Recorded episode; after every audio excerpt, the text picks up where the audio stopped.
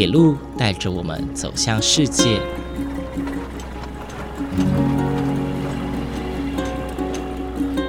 现在，欢迎和我一起来到鬼世界，由正声广播公司台中台制作，胡浩辰主持。欢迎收听，欢迎来到鬼世界。各位听众午安，欢迎收听，欢迎来到鬼世界。在今天节目的一开始呢，浩辰要直接先带大家去一个地方哦。这个地方风景非常非常的优美，非常的漂亮。废话不多说，我们马上进入第一个单元——鬼乐趣。鬼乐趣。这里是呃爱山森林铁路的明月线，对，那我们目前在就是崩塌处，明明隧道这个部分。那今天礼拜一，但是人还是蛮多的，对，今天跟大学同学们一起来。耶，崩塌处过去还有明月线吗？有，还有，还有一站，对，是。那我们从这个地方看，就是蛮漂亮的，嗯，风景很好。耶耶！现在我们即将进入到崩塌处，崩塌处，可以看一下，是一个比较刺激的地方。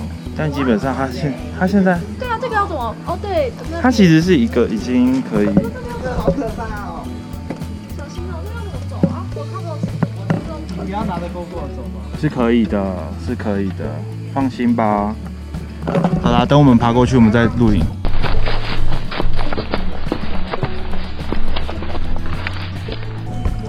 现在呢，我们已经爬过了崩塌处，我们来看看金文威定的一号。刚 刚爬完什么感想？一副不想讲话。我想回家。没有啦，没有那么夸张。你回家还要再爬回去哦。哦。我希望等一下可以有直升机载回去。耶！大家都顺利过来了，不好意思耽误大家那么多时间。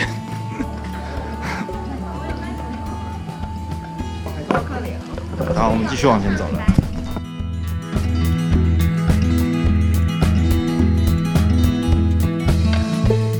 听到这里，各位听众朋友还记得我们刚刚提到的地点是哪里吗？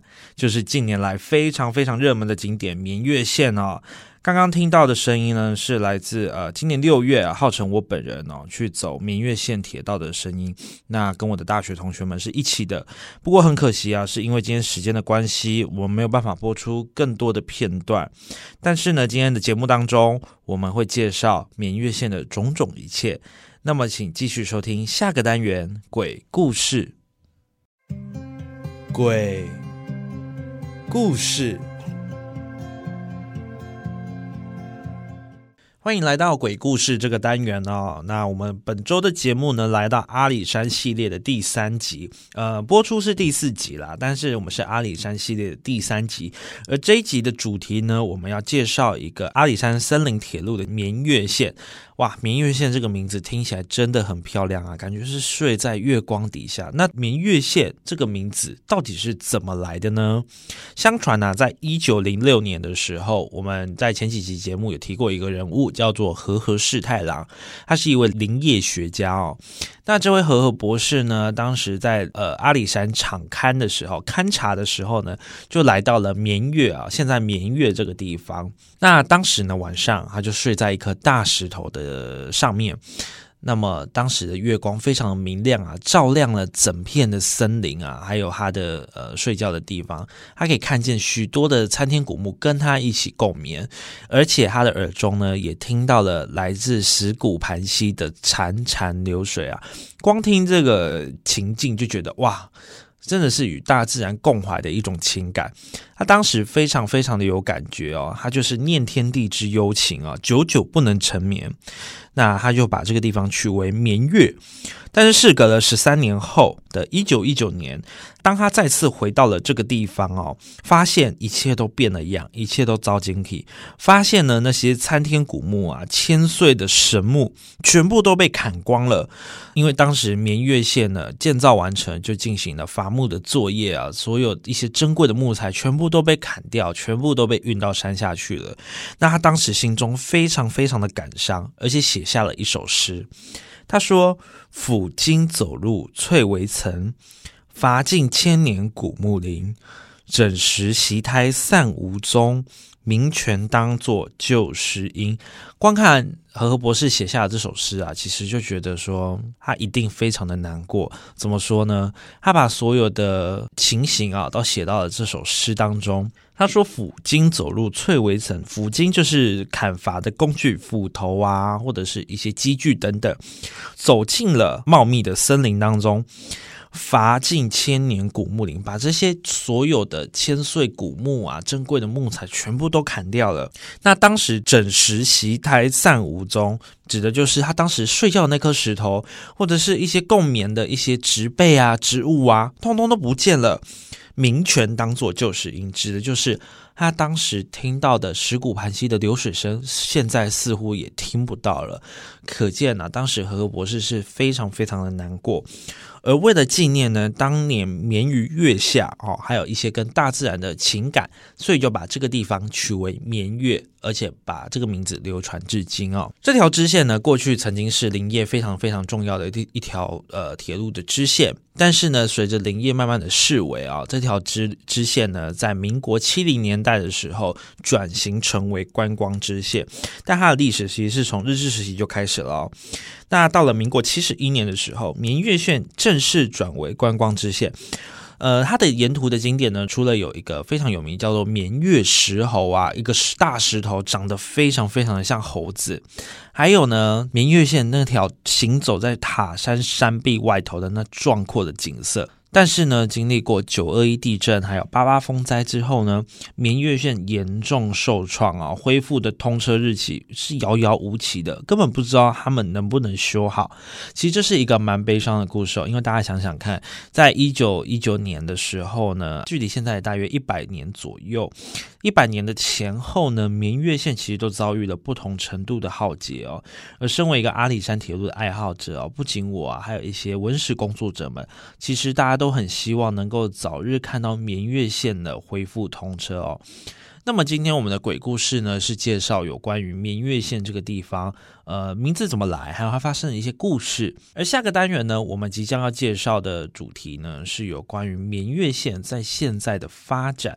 诶，它现在不是不能通车了吗？但是它发展成其他的用途哦，它居然能跟运动领域结合啊！哇，这个真的是跌破了众人眼镜。诶，怎么有一条铁路发展成运动用途呢？想知道的话呢，请继续锁定下个单元。鬼人物，鬼人物。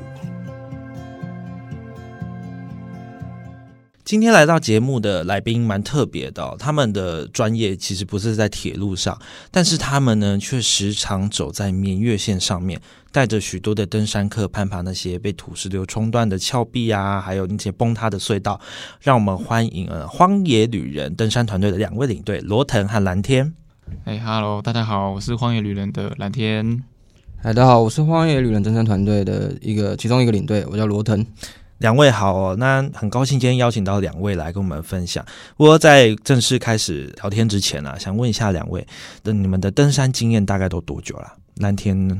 呃，像我的话大概是两年，两年。对，哦，那罗腾呢？差不多哦，两年都是两年。嗯，但是。你们爬山的次数应该蛮多次的吧？对对，嗯，蛮多次的，基本上就是每周每周都去爬吗？上山，就不管是自己带团还是自己上山，基本上。天哪，那你们这样子爬的次数应该也不下百次了吧？嗯平均一个月的话，待在山上的时间也超过十五天。差不多。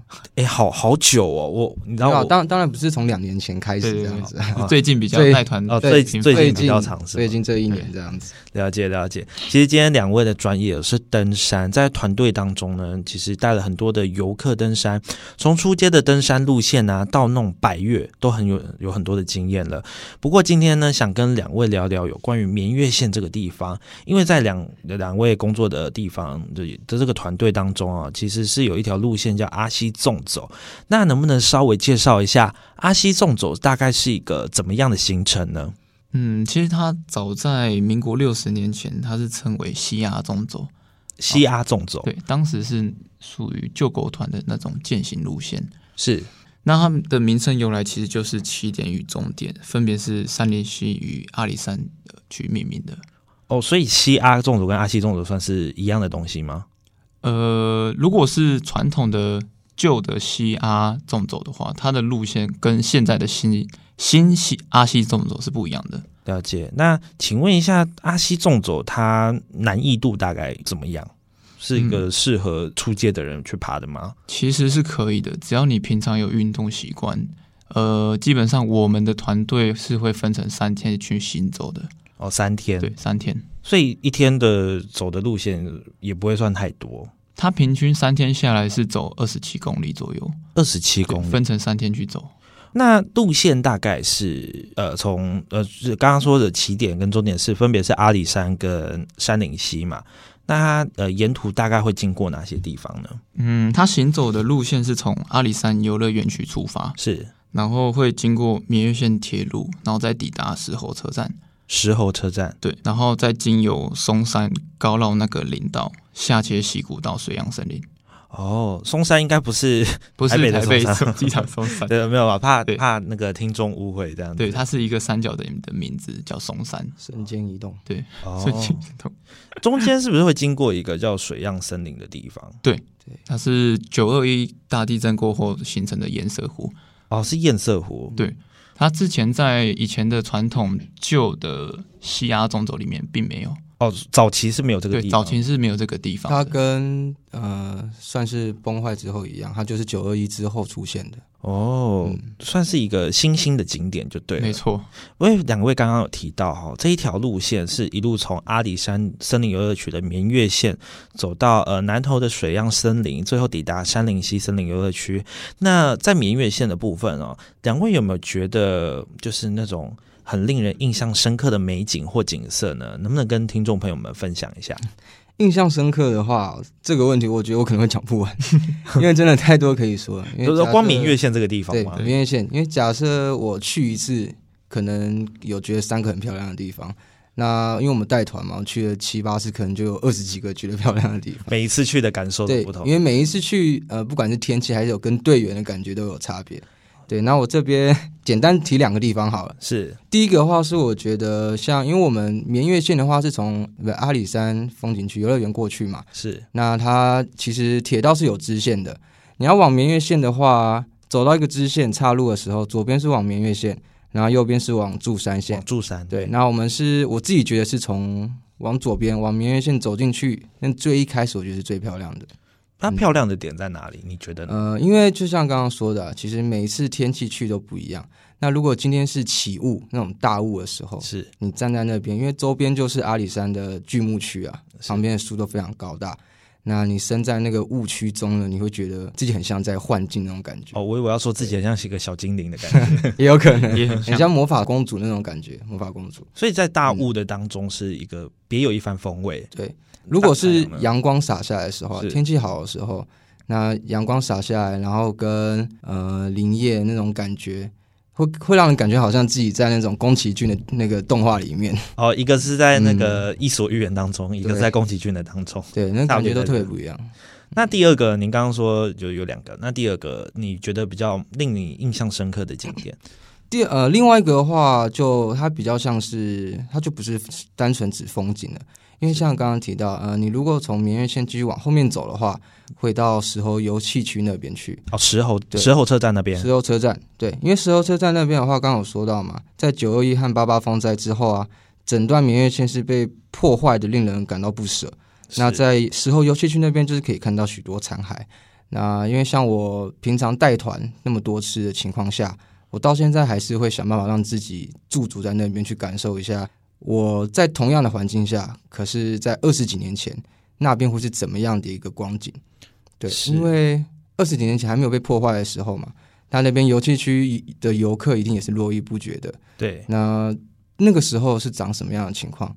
然后变成现在数十年之后过到现在，那现在已经被破坏成一个就是残骸的一一一种状况，有点像是一种文明遗址的感觉。文明文明遗址。对，因为现在已经都变残骸了。其实老实说了，我是呃没有去到，呃，应该说在它辉煌的时候，我是没有去过的。但呃，看到一些照片啊，还有对比他现在的样子，其实我我自己也是感到不舍。相信相信罗腾，你也是有有一样的感觉。对，对，那呃，能够亲自走到那边去感受，我觉得也是蛮好的一个体验啊。那如果听众朋友有想要那个到时候车站一探究竟的话，欢迎找两位洽询。对对对，帮两位冲点业绩啊。对，不过呢，就是节目前半段哦，因为我们有提到说，明月现在呃九二一地震还有八八风灾之后，就整个柔肠寸断，尤其是在明隧道的部分哦，是直接被土石流冲断。呃，其实现我们现在从阿里山车站或是早平车站往塔山的方向看，其实都可以看得到。其实现在登山客、必须要拉着绳索，才能慢慢的横越那一段呃被冲断的地方。想请问一下，呃，两位啊，在走明月线的时候，有没有什么比较需要注意的地方哦？不管是环境安全，或者是你需要注意的事项，有哪一些呢？呃，对，刚刚有提到就是大崩壁那一段，是。对，也就是第一名隧道的大崩壁，那边的路段会比较让一开始接触这样类型路线的呃山友产生紧张跟恐惧，啊，是是是，因为你旁边就是整个悬崖，对。对，那你一不小心可能就会掉落下去。对，不过他现在旁边呃行走的那个山壁都有加设绳索跟钢条，就是成为你的助力点，所以行走上其实蛮安全的。其只是实主要克服心理恐惧而已。对视觉上的恐惧，，OK，对。那是这样听起来好像不会到很危险的感觉。但是再往里面走的话，就会来到明月线铁轨的路段，是其实那边才是最危险的，铁轨路路段危险在哪里？因为那一条路的话，它是从一座山头经由桥梁连接到对面的山头，所以你走在桥梁的中央的话，可以看下去正下方桥梁悬空的那种透它是。它是镂空的桥梁就是了，对，没错。所以巨高的朋友就是这一段会很折磨会。会会腿软的意思对。因为我曾经就带过很多团员，他们都是有点不敢走，所以它的桥梁是是真的是呃很高的桥梁吗？是摔下去会它总共可以算是有 二十四段啦，二十四段的桥总共有梁，二十四座桥梁。那我们大概这样走起来的话，各个高度都不同。是哎，那最高的部分大概那个看下去真的是 蛮蛮有深度的。是是真的很像是峡谷的感觉吗？呃，可能没有办法到这么这么的像峡谷那么深啊。嗯可是你看下去，可能大概有六七层楼高吧。哇又都是都是空的这样子。嗯，下面就是一片就正下方荒芜。对对，你摔下去就是就是一堆树，你想那曾经真的有人摔下去过吗？有有真的有真的有哦有真的，有像我第一次去爬的时候，就有听到前一天就是有人就在铁轨掉下去。那他那次是非常惨，因为他掉下去之后嘛，因为受伤，他好像是脚是开放性骨折这样，然后就还好是有其他游客路过，然后赶快丢睡袋啊东西给他，但是他还是在以这种受伤的状况下，在下面待了一个晚上，因为待了一个晚上，对因为到隔天才有办法有人来把他搬出去。天哪，好可怜哦。对，真的蛮惨的。还好没有下雨，对，哦，下雨，下雨的话就是会失温，对，会让它失温，就是风险会更大。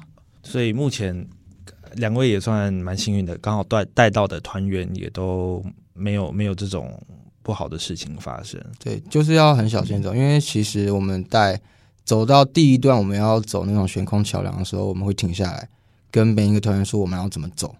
因为像桥的构造的话，它是这样子，它下面是桥墩嘛，是是基座，然后连上来石头，它那一整个是比较稳固的地方。是对，所以它大概的方向是，它中间有一个木板，是，然后很直的直的有个木板，横的话会有一个东西叫做枕木，枕木叫枕木。对，那我们都是会跟大家说，你走的时候走在横的枕木跟直的木板的交接处。哦，对，因为枕木它比较坚固，枕木下面又是最坚固的桥墩，所以我走在最坚固的地方，那我可以让我的风险降到最低。因为很多人会掉下去，就是因为那个他走比较空的木板，然哦，后木板破烂破就掉了。年久失修对。就掉下去了对对这样子。对。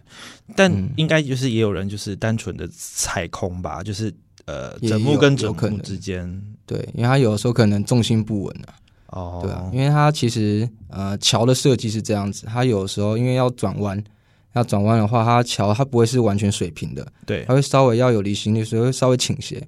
但是你边走你就觉得，哎，怎么身体好像我一直往左，一直往左，是我昏了吗？还是干重嘛？心转移。对，重心会不一样，然后他可能重心不一样，他呃注意力又不集中的时候，它可能就踩空。不过他后来林务局有把那个呃中间那个木板，就是我们行走的地方，他有把他的板子加厚跟增加宽距。哦有加厚就对，对对，就是这阵子因为太多人去明月线了，太热门了，他为了要降低那个风险性，对，不过进去明月线是不是要申请啊没？错，一月亮保护区。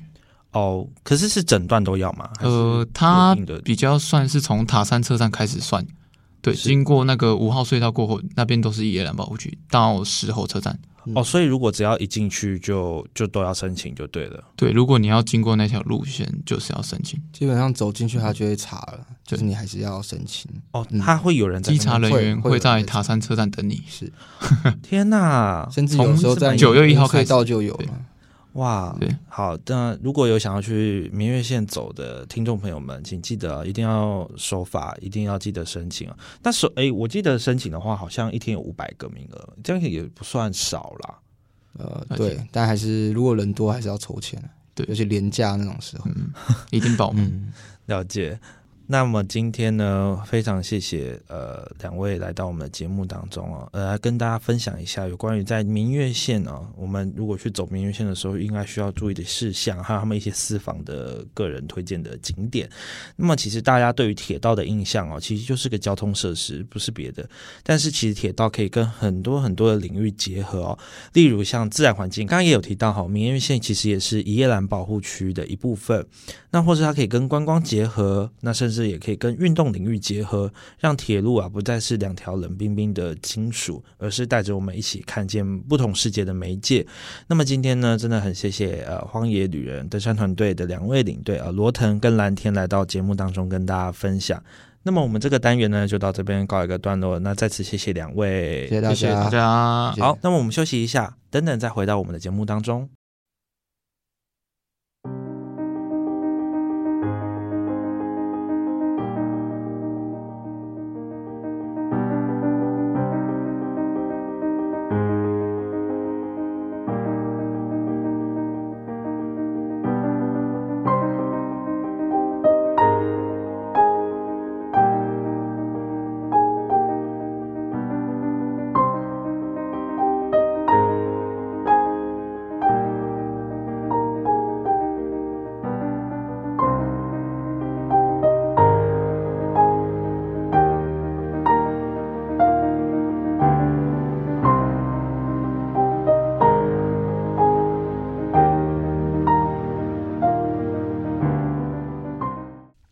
节目又到了尾声哦，今天我们聊了阿里山铁路的其中一条支线，它叫做绵月线。我们介绍了这个名字的由来啊，还有一些故事背景，以及他们这个地方的观光价值。我们也邀请到了专业的登山团队来跟我们分享在走明月线的心路历程哦，还有一些登山小技巧以及要注意的地方。那么下一集呢，我们的内容将会是阿里山系列的最后一集哦，我们要来聊聊有关于阿里山铁路的观光价值。阿里山铁路呢，里程总共七十多公里，那到底呢有哪一些景点或者是值得一探究竟的地方呢？下一集会分享给大家知道。那么我们邀请到来宾呢，他是一位老师，也是一位作家。他更是一位部落客哦。他终其一生都奉献给了阿里山。他的名字叫做黄元明老师。想要收听精彩内容的话，请记得锁定每周六中午十二点三十分到五十五分的《欢迎来到鬼世界》。那么我们今天的节目就到这边结束喽，谢谢您的收听，我们下次再见，拜拜。